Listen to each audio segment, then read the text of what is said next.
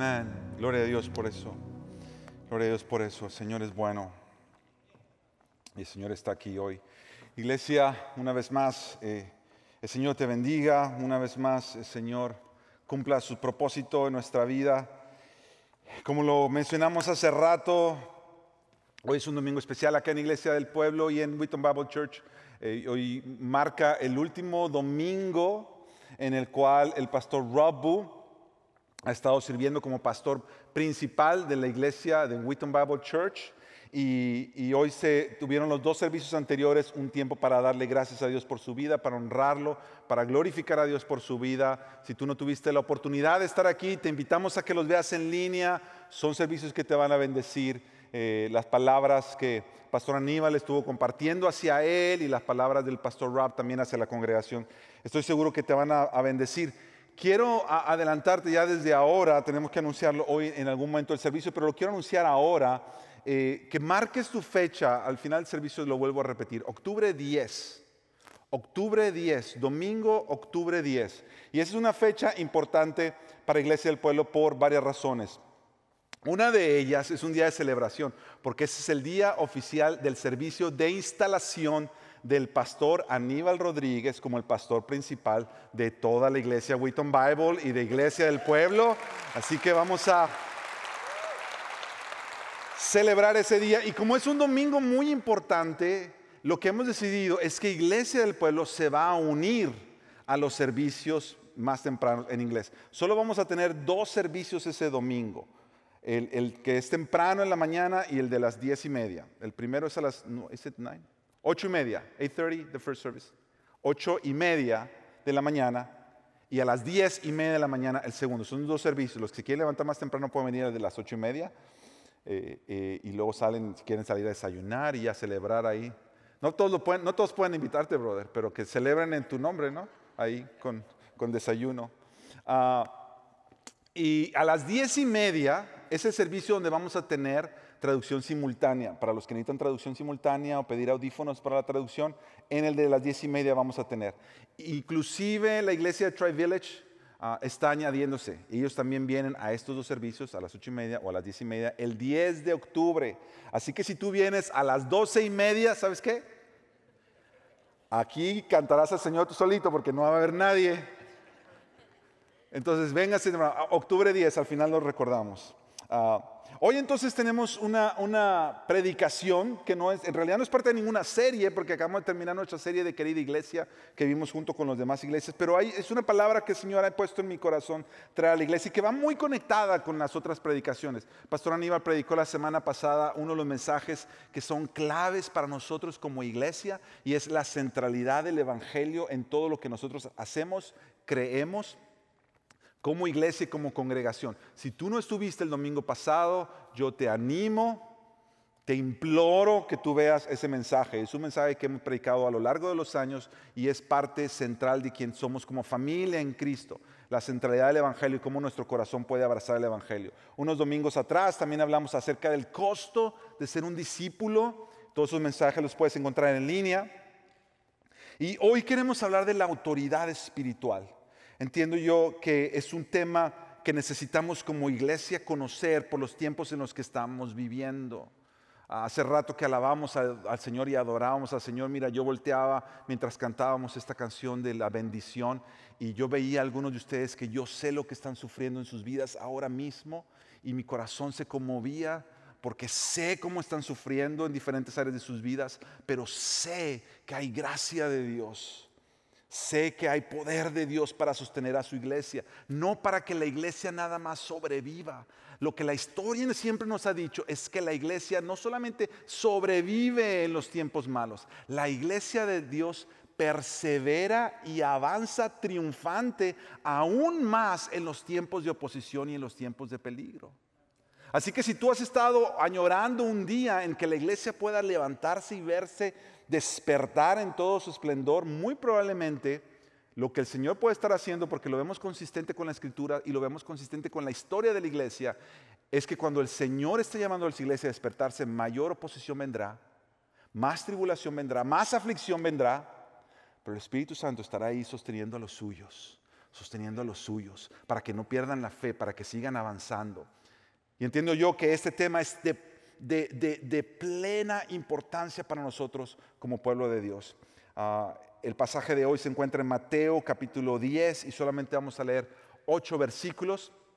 Y como acostumbramos aquí en Iglesia del Pueblo, te voy a invitar a que estés de pie y que si buscas en tu Biblia Mateo capítulo 10 y no lo vamos a tener en pantalla y como, y como acostumbramos al, estar de pie y como Pastor Aníbal nos acostumbra a decir, todos los que ya lo tienen listo, díganme aquí estoy. Eso muy bien. Como que no están muy convencidos, como que a mí no me sale igual, brother. Todos los que ya están, díganme por favor, aquí estoy. Ahí estuvo mejorcito. Estuvo mejorcito. Sí los vamos a invitar a desayunar en el día de tu instalación. Mateo capítulo 10, ocho versículos, comenzando en el versículo 1. Dice la palabra del Señor, llamando a sus doce discípulos, Jesús les dio poder sobre los espíritus inmundos para expulsarlos y para sanar toda enfermedad y toda dolencia. Los nombres de los doce apóstoles son estos. Primero Simón, llamado Pedro, y Andrés, su hermano, y Jacobo, el hijo de Zebedeo, y Juan, su hermano, Felipe y Bartolomé, Tomás y Mateo, el recaudador de impuestos, Jacobo, el hijo de Alfeo y Tadeo, Simón, el cananita, y Judas Iscariote, el que también lo entregó. A estos doce envió Jesús después de instruirlos diciendo, no vayan por el camino de los gentiles ni entren en ninguna ciudad de los samaritanos, sino vayan más bien a las ovejas perdidas de la casa de Israel. Y cuando vayan, prediquen diciendo, el reino de los cielos se ha acercado. Sanen enfermos, resuciten muertos limpien leprosos, expulsen demonios, de gracia recibieron, den de gracia. Esa es la palabra del Señor. Padre, una vez más, apelamos a tu misericordia, porque solamente a través de tu misericordia que nosotros como seres humanos podemos entender verdades eternas y verdades divinas. Espíritu Santo de Dios, Hoy como tu iglesia oramos para que una vez más, Espíritu Santo de Dios, abra nuestro entendimiento y que la semilla de la palabra de Dios venga a nuestro corazón. A nuestros secos corazones, Espíritu Santo, llueve tú con tu gracia sobre nuestros corazones. Para que al tú llover, Espíritu Santo, con tu gracia y con tu poder y con tu sabiduría, y al ser la, palabra de Dios implantada en nosotros como semilla en nuestros corazones, esta traiga fruto. Haznos una iglesia viva, Señor. Sálvanos de ser una iglesia muerta. Haznos una iglesia de fruto. Sálvanos de ser una iglesia estéril. Te lo pedimos en el nombre de nuestro Señor y Salvador Cristo Jesús. Y juntos decimos, amén. Puedes tomar tu asiento, iglesia. El mensaje de hoy es muy sencillo en estos ocho versículos. Vamos a ver estas tres partes, vamos a dividir estos ocho versículos en tres partes y es muy fácil de seguir esta lectura. Ahora, lo que contiene, una vez más te lo digo, es de extrema importancia, así que yo te animo a que prestes atención. Y las tres partes de nuestro mensaje hoy va a ser, ¿qué es la autoridad espiritual? Número dos, ¿a quiénes les es dada la autoridad espiritual, tal autoridad? Y número tres, ¿cómo somos llamados a ejercitar la autoridad espiritual. Y esas tres preguntas vamos a ver en el texto. Comencemos en la primera parte del versículo 1. Llamando a sus doce discípulos, Jesús les dio poder. ¿Puedes repetir conmigo, Jesús les dio poder? Una vez más, Jesús les dio poder. Mira, nos vamos a detener ahí porque esta palabra poder es muy importante y va a ser la base de todo nuestro mensaje esta, tarde. Esta palabra poder en otras traducciones se nos traduce como autoridad. Y la razón por la cual es autoridad o poder y se intercambian Es porque la palabra original de la palabra del griego donde sale esta, esta definición poder o autoridad, nosotros entendemos que esta palabra lo que significa es un poder que gobierna o que ejerce el mando, potestad, una facultad, legitimidad. En mi, en mi estudio yo escribí una definición al estudiar lo que significa exactamente esta palabra, autoridad o poder. Y esta es la conclusión a la que llegué. Autoridad es la facultad de ejercer legítimamente potestad, mando o dominio sobre una determinada área o esfera. Eso es lo que significa la autoridad o, el poder. La facultad de ejercer legítimamente la potestad, mando, dominio sobre una determinada área o esfera, puede ser cierto grupo de personas, puede ser un país, puede ser un gobierno. Y además le añadí esto porque yo entiendo que esto es la razón de ejercer tal poder en pro de la verdad, la justicia y la bondad. Tú puedes tener lugares donde ves gobiernos o autoridades. Tú te has dado cuenta que nosotros intercambiamos la palabra autoridad o mandatario por ah, eh, cuando hay dictadores, ya no se habla que están ejerciendo ah, autoridad, sino están ejerciendo autoritarismo. Y autoritarismo es la perversión de ejercer la autoridad para el bien común. El Señor no nos llama a tener autoritarismo o ser arbitrarios o decir aquí se hacen las cosas como yo mando. Ese tipo de control no es la autoridad bíblica. Lo que la Biblia nos va a mencionar vez tras vez que es la autoridad es cuando alguien que se le ha conferido una potestad o un derecho de gobernar, de dirigir, de administrar a otros, hace eso en pro de los demás, buscando el bienestar de los demás, buscando la verdad, buscando la justicia, buscando la bondad. Esa es la autoridad bíblica. La Biblia nos enseña que Dios es la máxima autoridad en todo el universo. La Biblia nos enseña que Él es el poseedor de toda la autoridad y que además Él es la fuente de toda autoridad. La Biblia dice que no hay autoridad si no ha sido dada por Dios. La Biblia también nos dice que hay autoridad reservada exclusivamente para Dios, es decir, hay, cierta autoridad que solamente Dios tiene y no la va a compartir con nadie. El poder que Él tiene para, para perdonar pecados, por ejemplo, es una autoridad que solo ha sido dada a Dios el poder que Él tiene para, para ser soberano y todopoderoso y, y, omnipresente. Ese es un tipo de autoridad que solamente es ejercida por Dios, pero Dios ha conferido también de su autoridad, Él ha delegado de su autoridad. Lo vemos en la escritura cuando dice que Dios Padre le dio autoridad al Hijo y Colosenses 2 nos dice que Jesús es la cabeza de toda autoridad en el mundo, principados o potestades, en los cielos o en la tierra o debajo de la tierra, por encima de todas las autoridades, Jesús gobierna. Es lo que dice la escritura. Ahora, la Biblia también nos habla de autoridades oscuras, autoridades de tinieblas.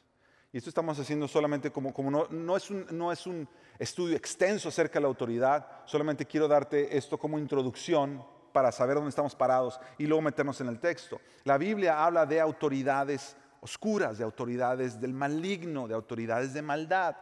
Por eso dice la Biblia en Efesios 6 que no tenemos lucha contra sangre y carne, contra nosotros mismos, seres humanos, contra tu prójimo. La lucha que tú tienes no es contra tu esposo, contra tu esposa, ni siquiera con tu vecino, tu vecina, ni siquiera con los del partido político contrario. Esa no es tu lucha espiritual.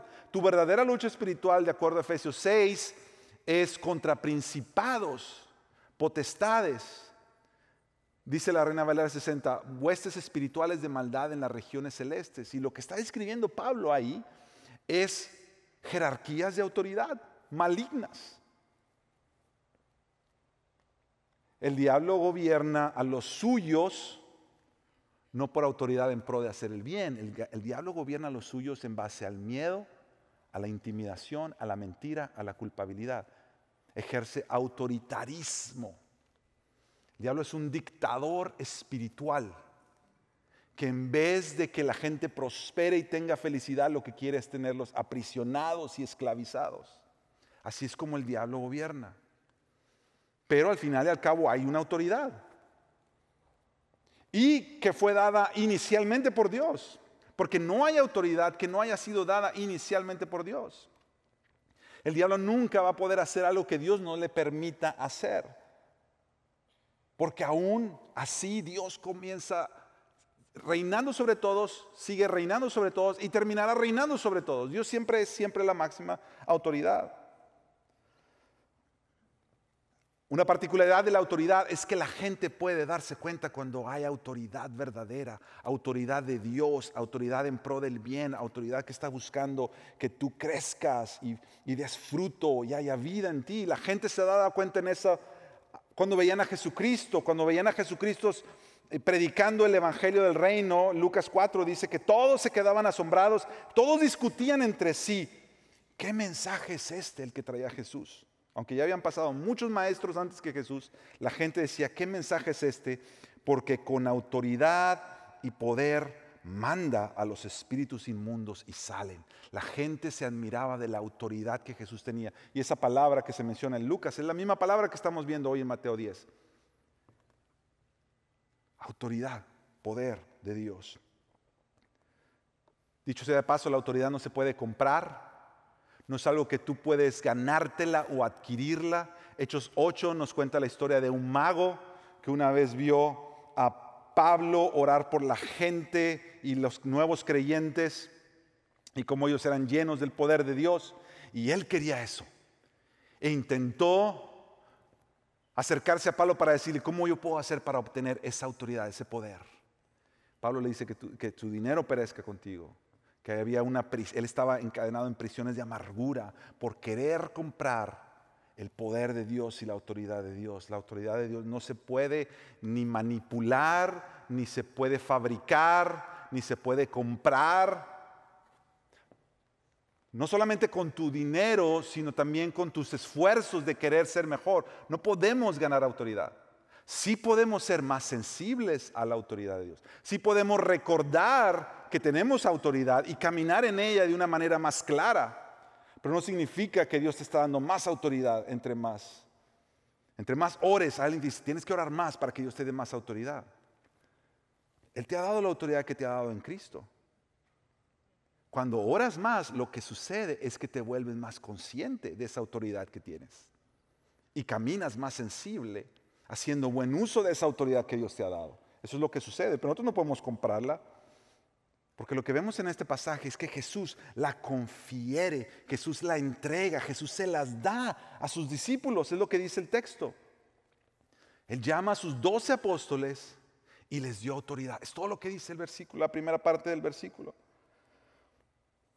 La autoridad en la vida del discípulo no es algo que se gana, la autoridad es algo que se recibe. Autoridad espiritual no es algo que se gana, la autoridad es algo que se recibe. Mira, eh, yo tengo en este país ya casi cerca de 30 años. Yo nací en México, me crié en México, amo México, eh, oro por México. Mi familia, ah, de mi familia del lado de mis padres, sigue México, mis hermanos. Pero hace ya muchos años, eh, en el año 2002 más o menos, yo entendí que para poder servir al Señor donde Él nos tenía, eh, comencé el proceso de hacerme ciudadano americano. Este es el país donde yo conocí a mi esposa y este es el país donde mi corazón se quedó desde entonces. Y es el país donde nacieron mis hijos y es el país donde el Señor me permitió empezar a, servir y a ministrar en, en otra iglesia. Y al comienzo del año 2000 comencé estos trámites para hacerme ciudadano americano. Siempre voy a ser mexicano, siempre voy a seguir amando México, pero ¿sabes qué sucedió cuando yo me hice ciudadano americano? Los que se han hecho ciudadanos americanos saben esto y alguien que se acaba de hacer me estaba contando cómo le había ido con, con el examen que les hace y luego cuando los juntan todos en un salón y hay un juez, alguien que tiene la autoridad del gobierno de los Estados Unidos de Norteamérica enfrente de ti. Y lo que él te, hace, después de que ya pasaste todos los exámenes, te dice que levantes la mano y que tú prometas lealtad a este país. Y tú dices, bueno, el Señor es quien nos permite nacer en nuestros países o nos permite ser adoptados por otros países. Y dentro de los marcos de la fe cristiana, yo entiendo que yo debo de orar por mi país, eh, eh, esta cultura que yo he aprendido a amar. Y entonces tú dices, sí, yo prometo. ¿Sabes qué sucede? Después de que tú haces eso, al final este juez, esta persona, dice unas palabras y hace una declaración sobre ti, de que tú ahora eres ciudadano de los Estados Unidos de Norteamérica. Sales de ahí, gringo. Yo salí de ahí y ya no, ya no entendía el español. No, no, no es cierto. Mira, tú no sientes nada. No sientes nada. Sigues siendo la misma persona, sigues hablando el inglés igual de machucado que siempre. Pero sales diferente. ¿Sabes qué? ¿Sabes qué es lo que sucedió? Un cambio de estatus. A lo mejor tú no lo sientes, a lo mejor a ti todavía se te olvidan un poquito las leyes de tráfico, qué significa esto, qué significa lo otro. Estás tratando de mejorar como ciudadano, pero cuando sales de ahí y al tratar de ser mejor ciudadano, eso no te hace más ciudadano de los Estados Unidos. Tú sales de ahí 100% ¿qué? ciudadano de los Estados Unidos. No sales 90 y te dicen, ok, en la medida que vas aprendiendo más inglés, completa los otros 10. No, es una declaración de una autoridad sobre tu vida para cambiar tu estatus. El Evangelio es eso. Hay una autoridad del cielo, Jesucristo mismo, que Él se ganó la autoridad de todo el universo al vencer el poder del pecado y del mal. Y que entonces Él llama a los suyos y les dice, ¿quiénes quieren ser mis discípulos? Y si Él hace la declaración sobre ti que te diga, tú eres mi hijo, tú eres mi hija, ¿sabes qué sucede? Conforme a la Biblia, cambio de estatus. Tú eres 100% cristiano, 100% cristiana, 100% un discípulo de Cristo. Eso es lo que enseña el Evangelio. Ahora, ¿sabes por qué se te hace un poquito difícil entender eso? Porque tú y yo estamos habituados a la religión. Voy a mover esto porque no me deja ver a algunos hermanos de acá. Estamos habituados a la religión que no nos deja recibir por gracia el cambio de estatus. Tú quieres ganártelo. Tú quieres ganártelo. Tú quieres sentirte que tú estás siendo un mejor cristiano, mejor cristiana. Y entre más, iba a decir más mejor, pero eso no es correcto. Entre mejor cristiano seas, recibes ahora más autoridad. Eso no es lo que la Biblia enseña. Cuando tú recibes este cambio de estatus, recibes autoridad. Que no sepas usarla es otra cosa, pero que la tienes, la tienes. Es la autoridad de Cristo Jesús mismo que te ha dado sobre ti, la autoridad que le dejó a estos doce discípulos. Les confirió autoridad. Les dio autoridad. Mira, autoridad espiritual tiene que ver con conocer tu identidad espiritual. De la misma manera que si yo salgo de ese salón donde me hicieron, me hicieron jurar y mi lealtad a este país, si yo salgo y de pronto se me olvida, eso no cambia el hecho que yo ya soy ciudadano americano. Quizás se me olvidó. Y quizás debo seguirme recordando. Y quizás debo decir, oh, ¿verdad? Eso es lo que tengo que hacer. Tengo que recordarme quién soy. Quizás si algún día estoy pasando por algún puente, el puente de los Estados Unidos y México, o voy a tomar algún avión y me dicen ciudadano americano, mexicano, bueno, depende ahora a dónde estás viajando, que quieres dejar tu pasaporte para los países que te dejan tener doble ciudadanía, pero tú dices, ¿ciudadano qué? No, pues ciudadano americano. Ah, me acuerdo la última vez que entré a México, entré con mi pasaporte americano y el de la aduana me dijo, ¿tienes pasaporte mexicano? Le dije, no. Deberías de sacarlo, porque si entras con pasaporte mexicano, como mexicano no te vamos a cobrar. Pero si entras como americano, te vamos a cobrar. Sí, los mexicanos somos vivos. autoridad espiritual tiene que ver con tu identidad espiritual, con recordar quién tú eres en Cristo y pararte en esa identidad y caminar en esa identidad y no olvidarte de esa identidad y andar consistentemente con ella. Cuando la gente reconoce la verdad y reconoce la verdadera autoridad en los demás, la Biblia nos lo muestra. La gente puede, puede sospecharse. Tú estás diciendo lo correcto, pero como que no estás viviendo. Mateo 7 nos cuenta eh, la historia en la que Jesús eh, está hablándole a todo el pueblo y cuando termina de hablar el mensaje que les estaba dando, dice la palabra que las multitudes se admiraban de su enseñanza porque les enseñaba como uno que tiene autoridad, y es la misma palabra que usa Mateo 10. Mateo 7 la está usando. Les enseñaba como uno que tiene autoridad y no como los escribas. ¿Sabes qué hacían los escribas? Los escribas decían todo lo que tenían que decir correctamente, pero su vida no era consistente con lo que ellos estaban diciendo. Entonces ellos estaban descalificando ellos mismos de su identidad, si es que la tenían como seguidores del reino. Piensa en esto, cuando tú y yo fallamos al ejercitar nuestra autoridad,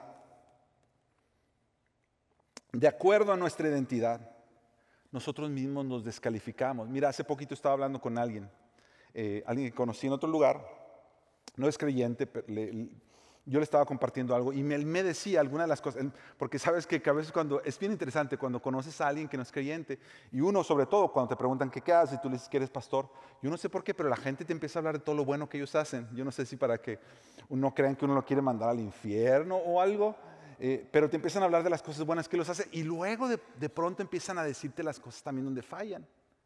Yo no sé si quieren como que consejería gratis o lo que sea, pero bueno, no le hace. Uno comparte la gracia de Dios en todo tiempo.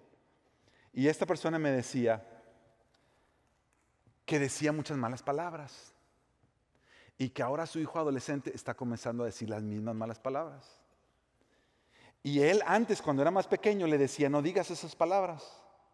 Pero la última vez que le dijo a su hijo adolescente, no digas esas palabras, ¿sabes qué le dijo a su hijo? ¿Por qué tú las dices? ¿Qué le pasa a ese hombre entonces con su autoridad? Checa esto. ¿Deja de tener autoridad como padre? No. En esa área de su vida no está caminando consistentemente con su identidad como padre de ser un verdadero ejemplo para su hijo o su hija.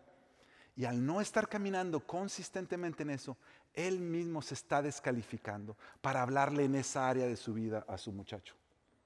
Porque en esa área, por más que él diga hablar malas palabras es malo, cuando él las dice, está avalando que quizá no es tan malo. Y está yendo en contra de lo que le está enseñando a su hijo. Entonces cuando su hijo o su hija le pregunten, ¿por qué tú haces eso? Él se va a sentir que ya no tiene autoridad. Y esa es la clave. Sigue teniendo autoridad. Lo que pasa es que se está descalificando por querer seguir en contra de su identidad original, como un padre que debe de buscar lo mejor para sus hijos. Mis hermanos, eso es lo que nos está pasando a la iglesia hoy en día, a la iglesia en general, a la iglesia global. La iglesia de Cristo globalmente ha perdido mucha autoridad, no porque no tenga autoridad, porque Jesús mismo nos dio autoridad, pero porque nuestro mensaje no ha sido consistente con nuestras acciones y nosotros mismos nos estamos descalificando delante del mundo al ser testimonios de Cristo. Había un pastor inglés que escribió un libro, se llama Leonard Ravenhill. Y él, predicaba mucho acerca del avivamiento. De hecho, escribió un libro que se llama ¿Por qué no llega el avivamiento? Y en ese libro, te voy a leer una porción, te lo tengo aquí, dentro de nuestra punto número uno de la autoridad espiritual. Los hombres inspirados por Dios hoy son una extrema necesidad. Los creyentes engendrados del Espíritu Santo son indispensables para esta generación degenerada la galerna de iniquidad de los tiempos del fin, muy pronto apagará la llama humana. Como una caña seca que se rompe ante la tempestad, así se apagarán en este tiempo las débiles candelas del sectarismo carnal. Por el momento tenemos los vientos que preceden a una gran tempestad, con tantas falsas religiones que invaden el mundo y los cristianos tibios, incapaces de resistirlos advertidos ante los fuegos falsos por hombres sin fuego de Dios. Lo que hacemos al final es quedarnos fríos, incapaces de discernir lo que es de la carne y lo que es del espíritu. Hagan sonar la alarma, el conflicto se hace cada vez más agudo. Esta es la gran noche de confusión. Dios ayude a las naciones arruinadas por religiones carnales, maldecidas con cultos carnales y encaminadas al abismo por doctrinas carnales de hombres. ¿Ha habido jamás una hora peor que esta? Un reiterado esfuerzo es el precio que tendremos que pagar para avanzar. Así como la iglesia va, el mundo va. Si los centinelas duermen, el enemigo toma la ciudad. Uno parecería que el hermano el Ravenhill escribió esto el año pasado. Esto tiene más de 40 años que lo escribió. Y cada vez más vemos esta realidad. Si la iglesia de Cristo se olvida de su identidad, no podrá vivir reflejando la verdadera autoridad de Dios. Cuando la iglesia se olvida de su verdadera identidad, pierde su verdadera autoridad. Y ese es el peligro al cual nos estamos enfrentando hoy en día, mi hermano y mi hermana. La iglesia necesitamos despertar y pararnos en la identidad que Él ya nos ha llamado a ti y a mí. Mira esta autoridad en el versículo 1, el resto del versículo, llamando a sus doce discípulos, Jesús les dio poder. Mira el tipo de poder, el tipo de autoridad que Él les está dando. Les dio autoridad sobre los espíritus inmundos, sobre los espíritus del maligno, para expulsarlos y para sanar, dice la Biblia, toda enfermedad y toda dolencia. Me llama mucho la atención que en las palabras del Evangelio de Mateo, cuando Mateo escribe esto, él está identificando estas tres áreas. Él pone sanar toda enfermedad y dolencia y pone estas dos palabras, enfermedad y dolencia, casi como si fueran sinónimos. Pero al estar estudiando enfermedad tiene un tipo de connotación, dolencia tiene otro tipo de connotación y comienza con los espíritus inmundos. Lo que está describiendo aquí Mateo son los tres enemigos del discípulo, los tres enemigos del cristiano, que son el diablo, el mundo y la carne.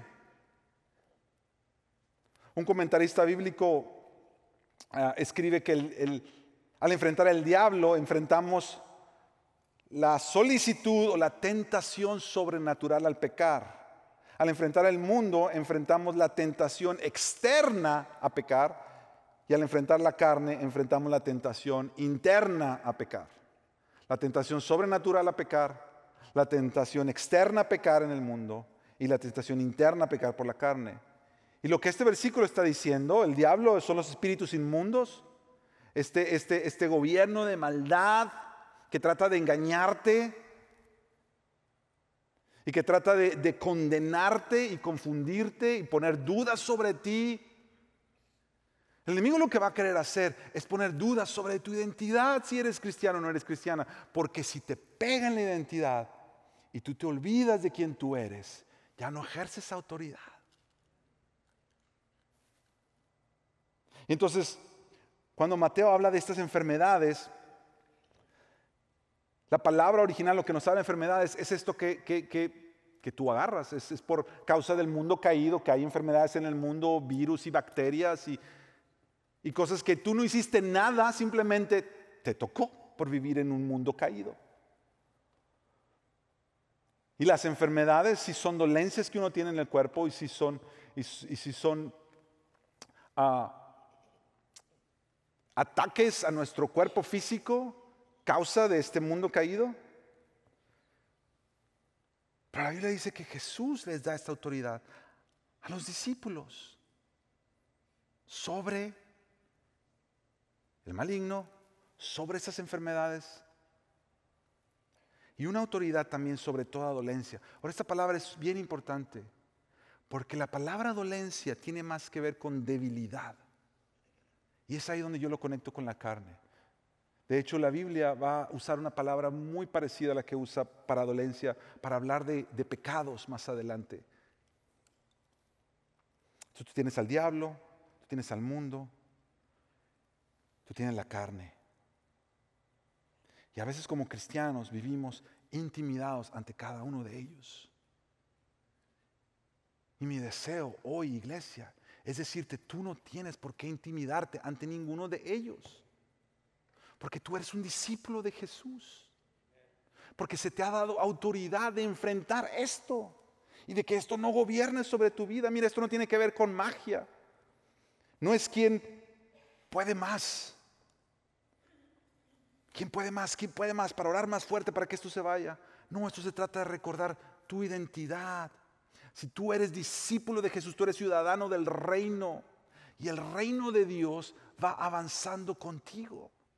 El reino de Dios va avanzando contigo donde sea que tú vayas.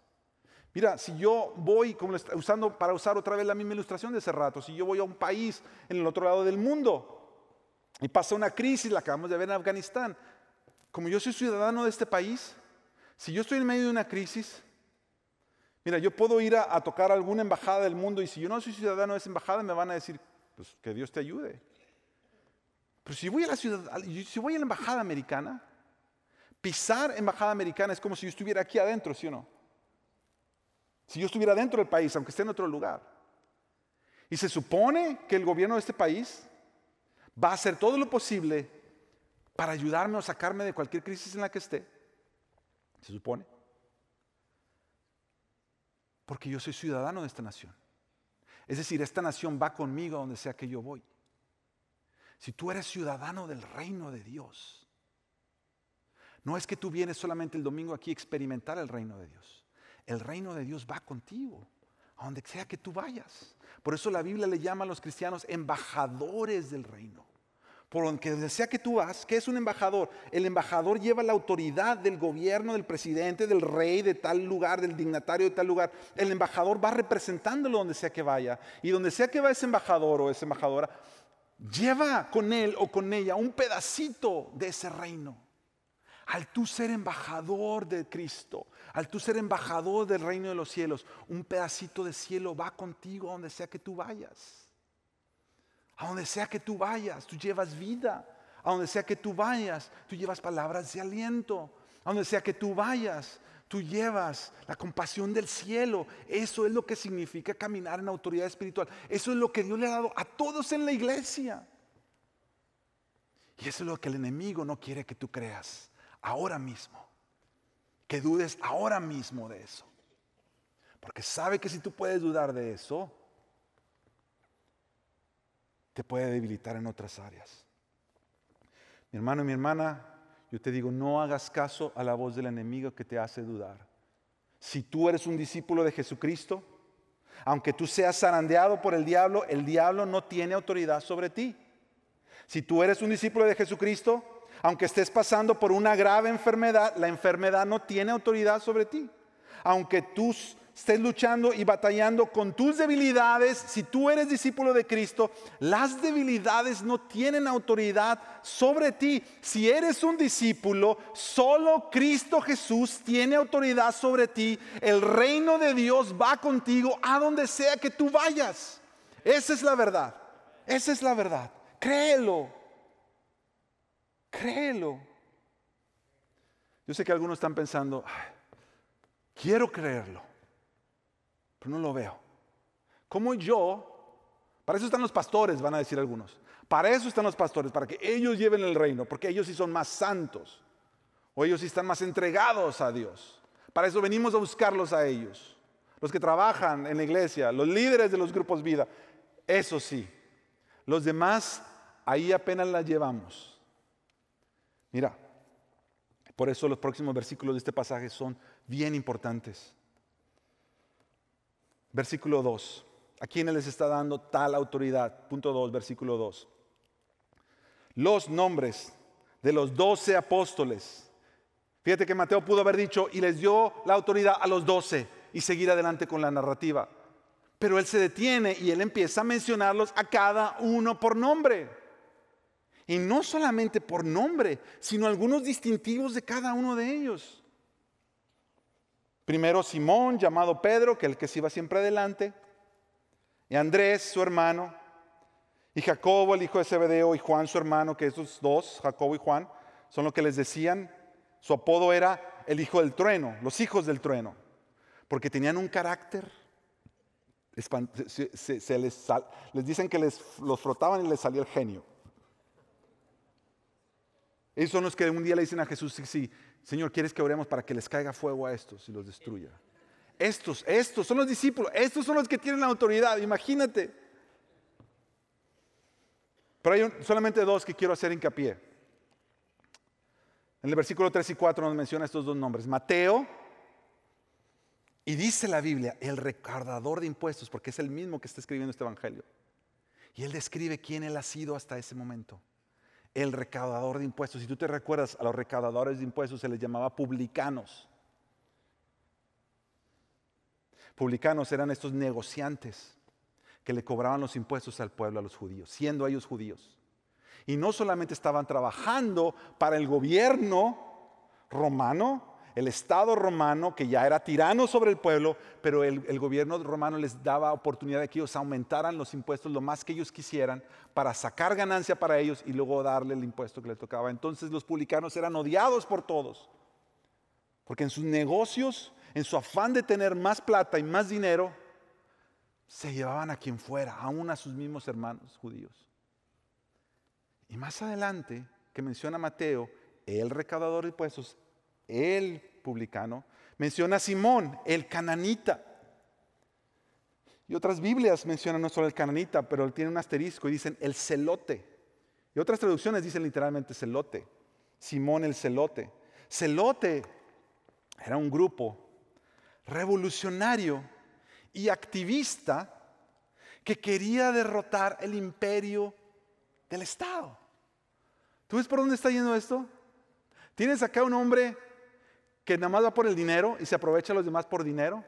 Tienes a otro que odia a esa gente que se aprovechan del pueblo, que es un revolucionario. Mira, esto de los revolucionarios y activistas en las calles, eso no es nuevo. Ya de aquellos tiempos estaban.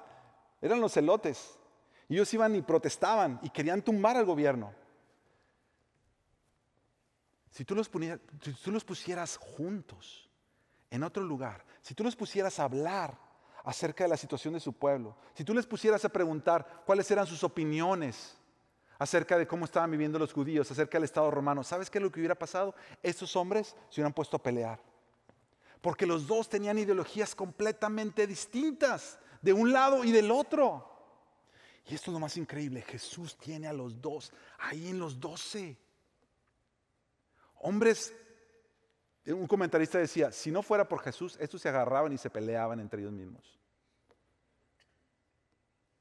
Mi hermano, mi hermana, yo quiero que tú abras los ojos y vieras lo que el enemigo está queriendo hacer hoy en la iglesia. Porque tú puedes tener cualquier tipo de perspectiva acerca del gobierno, la cultura, la sociedad. Y de donde sea que tú estás viendo cómo se está dando todo. Hay unas pautas que la Biblia nos llama, claro. Pero hay otras áreas que a veces no es tan fácil ver dónde te paras.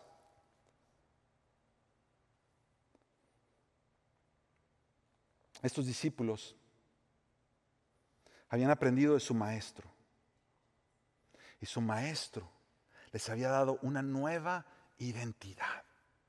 Más que el publicano, más que el celote. Y el cuidar juntos de esa identidad les traía unidad y el proclamar juntos esa identidad demostraba autoridad.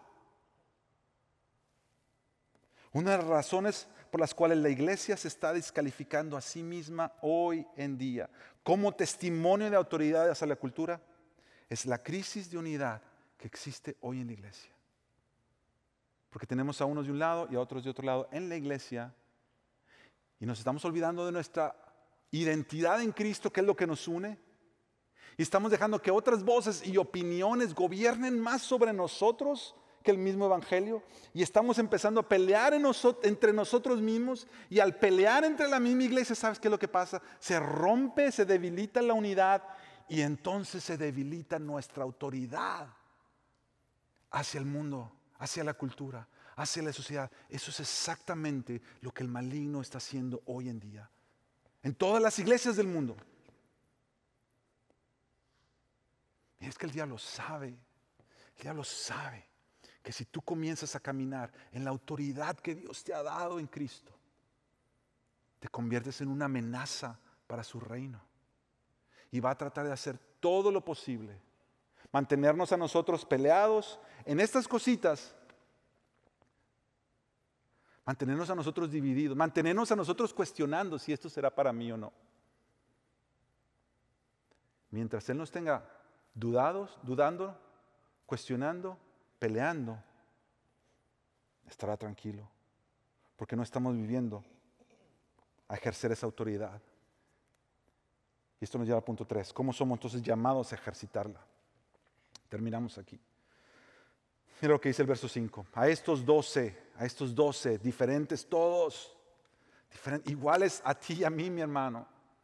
No te descalifiques antes de tiempo. Si tú eres discípulo de Jesús, Él te ha llamado a servirle con autoridad. Mira a los doce donde estaban. Y Jesús los llama y envía a los doce. Y después de instruirlos, dice la palabra, después de instruirlos, porque ahí es donde está, donde nosotros aprendemos lo que es ser un buen discípulo de Jesús. Y a caminar consistentes con esta autoridad que nos ha dado. Después de instruirlos, les dijo, no vayan por el camino de los gentiles, ni entren en ninguna ciudad de los samaritanos eso se me hace tan interesante y no tenemos mucho tiempo para entrar, pero te lo menciono rápido. ¿Tú te imaginas lo que es un grupo de hombres como estos, todos rudos y que se podían estar peleando entre ellos, sabiendo que tienen autoridad de Dios con ellos? Y luego sabiendo que ellos no quieren a los gentiles y no quieren a los samaritanos. ¿Tú sabes lo que ellos podían hacer con esa autoridad? Jesús sabía, le dice, espérense, ahí no vayan primero. Ahí no vayan, porque ya los conozco y yo sé lo que van a hacer. Mira, y a veces es lo que nosotros primero hacemos. Cuando recién sabemos que tenemos autoridad, empezamos a mal usarla. Y antes que decirle a Jesús qué hacer, les dice primero que no hagan. Hay algunos cristianos que, que, recibieron verdad de Dios y lo primero que hacen es salir y darle bibliazos a todo el mundo espiritualmente para que ellos dejen hacer lo que ellos hicieron por tanto tiempo y les tomó un tiempo entenderlo. Ahora salen y, quieren darle a todo el mundo con la Biblia en la cabeza. No estoy diciendo que uno no predique la verdad, no tiene que predicar la verdad, pero tienes que aprender a hacerlo. Jesús primero les dice, no vayan aquí, y luego les dice, vayan acá. Si no vayan más bien a las ovejas perdidas de la casa de Israel. Vayan primero a los que Dios te ha puesto a tu alrededor, a los que están en casa. Y cuando vayan, prediquen diciendo. Y se me hace tan interesante que lo que Jesús hace es esto. Primero le dice, no vayan, y luego les dice, si no vayan, y luego les dice, ¿y cuándo vayan? Primero les dice que no hacer con la autoridad y luego les dice que sí hacer con la autoridad y luego les dice cuando entonces estén ejerciendo esa autoridad.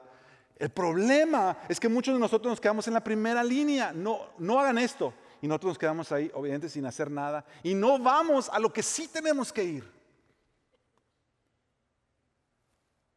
Y nos quedamos parados cuando dice cuando vayan.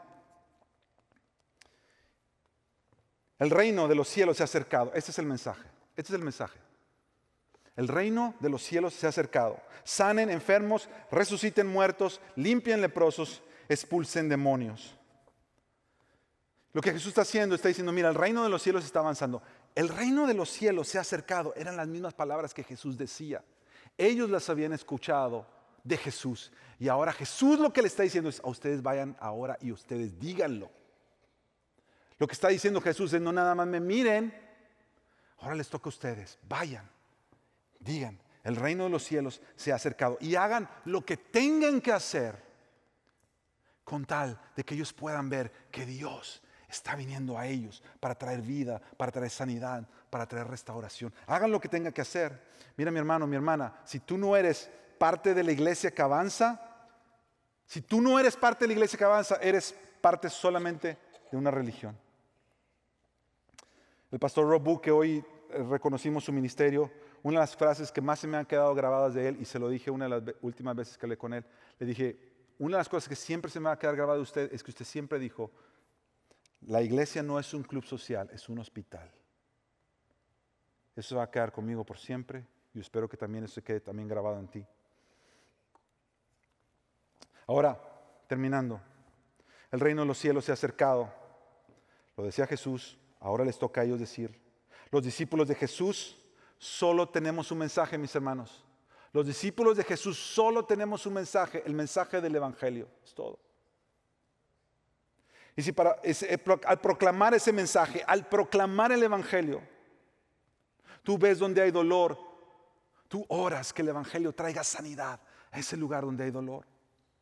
Si cuando tú estás proclamando el mensaje del Evangelio, te encuentras a alguien que falta esperanza, que siente que su, su familia se está destruyendo, su matrimonio se está muriendo, tú traes vida y pides al Señor que en ese lugar la palabra del Evangelio traiga un renuevo y vida nueva y resucite lo que ya se ha muerto. Si tú crees el mensaje del Evangelio, donde sea que hay gente que ha sido marginada o que están viviendo en un engaño, entonces tú vienes y tú abrazas y tú caminas con ellos como si tuvieras que limpiar aquellos que el mundo ha aborrecido, como lo hacía en aquel tiempo con los leprosos. Si tú predicas el Evangelio, al tú traer el Evangelio encuentras ataduras, tú proclamas el Evangelio para que el Evangelio traiga libertad en medio de esas ataduras. El versículo 8 dice, de gracia recibieron, den de gracia. Porque Jesús fue a la cruz del Calvario y en la cruz del Calvario Él enfrentó la enfermedad, dice la palabra de Dios en Isaías 53, que en sus llagas nosotros hemos encontrado sanidad. En la cruz del Calvario Jesús enfrentó la muerte misma al espíritu del maligno y todos sus espíritus inmundos, atacarlo y él sufrió la muerte en la cruz del Calvario. Jesús fue despreciado y desechado, así como despreciaban a los leprosos. En la cruz del Calvario, Jesucristo enfrenta aún la ira de Dios Padre. Pero la Biblia dice que tres días después se levanta victorioso para dar gracia a la iglesia darles gracia e invitarlos ahora a ser parte de la restauración de todas las cosas. Iglesia, tú no eres parte de una iglesia que es espectadora. Tú eres parte de la iglesia viva de Dios, que camina, que avanza, que proclama el reino de Dios, que no se debe de intimidar ante ninguna opinión ni ante ninguna mentira del diablo. Tú eres parte de todo un legado de hombres y mujeres que han caminado delante de nosotros, que algunos llegaron a dar sus vidas por causa del Evangelio. Tú eres parte de ese ADN espiritual, iglesia. Ese es el tiempo que nosotros nos levantemos para vivir para la gloria de Jesús, proclamando que el reino de Dios ha llegado, que el Evangelio de Dios está aquí y que solamente en Cristo y solamente en Él hay abundancia para salvar, para liberar, para restaurar, para traer vida nueva donde no lo hay. Ese eres tú, iglesia, ese eres tú, ese eres tú.